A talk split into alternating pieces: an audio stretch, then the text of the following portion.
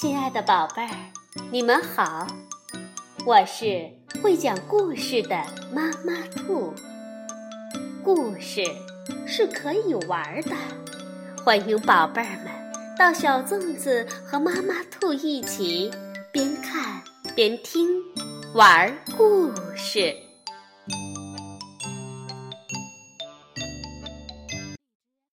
宝贝儿，晚上好，欢迎收听。妈妈兔的花样故事。失去朋友是一件令人伤心的事儿，哪怕它只是一条小金鱼。今天我们就来听贝贝熊系列故事之《我爱小金鱼》，是由美国的斯坦伯丹、简伯丹、麦克伯丹绘著，毛瑞翻译，新疆青少年出版社出版。世界上有各种各样的宠物，有狗狗和猫咪，你可以抚摸它们，和它们一起玩耍；有聪明的鹦鹉，你可以训练它坐在你的手指上；有可爱的兔宝宝，你可以把它抱在怀里；有可爱的小鸡，它们会长成骄傲的大公鸡；还有金鱼。安静害羞的小金鱼。当然，它们不能像别的宠物那样陪你玩耍。你能做的，只是看着它们游来游去，欣赏它们的优雅和美丽，给它们喂食。而对于小熊妹妹来说，这样就已经足够了。他非常喜欢他的小金鱼哥蒂。贝贝熊一家对小金鱼哥蒂都很友好，不过专门照料它的还是小熊妹妹。渐渐的，哥蒂就成了小熊妹妹的宠物。照料哥蒂并不费事，小熊妹妹只需要每天喂它两次，早上一次。晚上一次。除了让自己欣赏它的美丽，看它轻柔的摆动尾巴，优雅的游来游去，小熊妹妹并不期待哥弟能做其他事。所以，当小熊妹妹给哥弟喂食的时候，看见它游过来，对自己说：“你好”，小熊妹妹就感到有些惊喜。当然，也许哥蒂并没有真的说“你好”两个字。不过，在看到小熊妹妹拿着鱼食罐走过来时，他的确用鼻尖儿轻轻碰了碰鱼缸壁。每当食物落在水面上，哥蒂总会在水下轻盈地跳一段舞，再游上来吃掉飘着的鱼食。每天早晨，小熊妹妹都会说：“早上好，哥弟。”然后摇摇罐子，把鱼食撒在水面上。这时，哥弟就会碰碰鱼缸壁，在水下轻盈地跳一段舞，再游上来吃掉飘着的鱼食。晚上也一样。小熊妹妹每三天为哥弟换一次水。再清理一次鱼缸，他用小渔网小心翼翼地把哥蒂从鱼缸里捞出来，放进盛满清水的玻璃杯里。然后他用海绵把鱼缸刷洗干净，装满清水，再把哥蒂重新放回去。尽管这样，哥蒂孤零零地待在鱼缸里，看起来总是很寂寞。于是。小熊妹妹从后院的小溪里弄来了一些五颜六色的小卵石，她把小卵石拿进屋洗干净，然后小心地放进哥蒂的玻璃缸里。小卵石沉到了玻璃缸底，看起来非常漂亮。哥蒂看上去很喜欢这些小卵石，它围着石子儿游来游去，还时不时地用鼻尖碰碰它们。白色的、粉色的、灰色的和淡紫色的小卵石把金色的戈地衬托得格外漂亮。一天，熊妈妈和小熊妹妹在宠物商店里买鱼食。小熊妹妹看见一个漂亮的水下城堡，小熊妹妹说：“哇，这个城堡给哥弟刚好合适。”熊妈妈也这么想。现在，玻璃缸里铺着五颜六色的小卵石，装饰着漂亮的新城堡。哥弟找到了家的感觉。每天早晨，小熊妹妹都会说。早上好，哥弟。哥弟就会钻出城堡，用鼻尖儿碰碰鱼缸壁。小熊妹妹把鱼食撒在水面上，哥弟就在水下轻盈地跳一段舞，然后游上来，把飘着的鱼食吃掉。然而有一天，小熊哥哥和小熊妹妹去学校上课后，不幸的事情。发生了。熊妈妈正在打扫房间。哦天哪！她吃惊的叫出声来。哦天哪！哦我的天哪！他发现哥弟肚皮朝天的飘在水面上。熊妈妈有些慌张。哦，熊爸爸，快过来一下！声音里带着哭腔。熊爸爸立即跑过来看，究竟发生了什么事？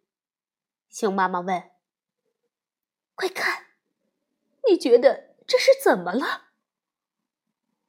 熊爸爸说：“哦，我觉得，我觉得哥弟去了天堂里的水下大城堡。”哦，天哪！哦，我的天哪！小熊妹妹。会伤心死的，熊妈妈说。熊爸爸也说：“是啊，他是那么喜欢那条小鱼。”熊妈妈问：“我们该怎么办呢？”两个人都陷入了沉思。熊爸爸说：“嗯，哎，我想到了一个主意，我们可以。”去宠物商店里买一条和哥弟一模一样的小金鱼，这应该不难。它们看起来都差不多，这样谁也不会知道哥弟去了天堂。可怜的小熊妹妹就不会哭鼻子了。熊妈妈却说：“哦，亲爱的，我不敢肯定这是一个好主意。首先。”可是，还没等熊妈妈说完，熊爸爸就已经出门了。宠物商店的大玻璃缸里有许多小金鱼，它们看上去的确都差不多。熊爸爸指着鱼缸里的小金鱼说：“呃，那条……哦，不不不不，不是那条，是紧挨着它的那条。”过了好一会儿，宠物商店的店员。终于捞到了一条最像哥弟的小金鱼。小熊妹妹放学回家了，铺满彩色卵石的玻璃缸里，新来的小金鱼正惬意的在城堡里游来游去。到了晚上，小熊妹妹说：“晚安，哥弟。”然后把鱼食撒在水面上。可是。小金鱼并没有用鼻尖轻轻碰碰鱼缸壁，而是躲进了城堡。这次，小熊妹妹并没有在意。然而，第二天早晨，同样的事情发生了。小熊妹妹有点纳闷儿，她开始怀疑起来。她把小金鱼引出了城堡，靠近它盯着看。熊爸爸和熊妈妈在一旁紧张起来。突然，小熊妹妹大叫起来：“这不是哥弟，这是条别的金鱼！我能认出。哥弟的下巴上有一个粉红色的小点点，尾巴上有一个蓝色的小点点。这条鱼没有。我的哥弟到哪儿去了？他到哪儿去了？熊妈妈难过的说：“哦，听着，亲爱的，我真的不想让你知道，可是我必须告诉你，昨天你在上学的时候，可怜的哥弟死了，然后他在哪儿？”小熊妹妹哭得很伤心。熊妈妈安慰她说：“他在一个安全的地方，宝贝儿。”哼，那这条鱼是谁？小熊妹妹抽抽搭搭的问。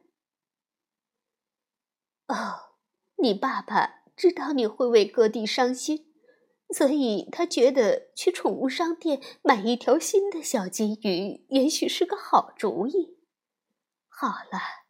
你该明白了，小熊妹妹说：“是的，我明白了。爸爸想捉弄我，可是不该在我遇到这种事的时候捉弄我。”小熊哥哥走过来劝妹妹说：“嗨，别再难为爸爸了，妹妹，他也是为你着想。”小熊妹妹委屈地说：“我知道。”熊妈妈把裹在手帕里的可怜的哥弟递给了小熊妹妹。“宝贝儿，你的哥弟在这儿。”熊妈妈俯下身子，搂着小熊妹妹说：“你知道的，亲爱的，哥弟过得很开心。金鱼的生命本来就很短暂。”你曾经细心的照顾它，它是个好伙伴儿。小熊妹妹抹着眼泪说：“我知道，可以让我保管这块手帕吗？”熊妈妈点点头说：“当然。”小熊妹妹又问：“厨房里那些放火柴的盒子，你能把火柴拿出来？”把空火柴盒给我吗？熊妈妈把火柴掏出来，把空盒子递给了小熊妹妹。小熊妹妹小心翼翼地把金鱼哥弟放进盒子里，合好盖子，然后朝后门走去。小熊哥哥问道：“呃，妹妹，我能跟你一起去吗？”小熊妹妹说。好的，别忘了带一把小铲子和一支水彩笔。呃，我们也都去，可以吗？熊爸爸问。小熊妹妹点点头。于是，小熊妹妹、小熊哥哥、熊妈妈、熊爸爸和蜂蜜熊宝宝一起爬上了树屋后面的一座小山。他们挑选了一块中等大小的石头，小熊妹妹在石头上写了些字：“哥弟安息在这里，它是一条好鱼。”然后他们挖了个洞，把盒子放在洞里，最后埋上了土。小熊妹妹把石头立在土堆上，大家站在小山上。默哀了一会儿，这才走回家去。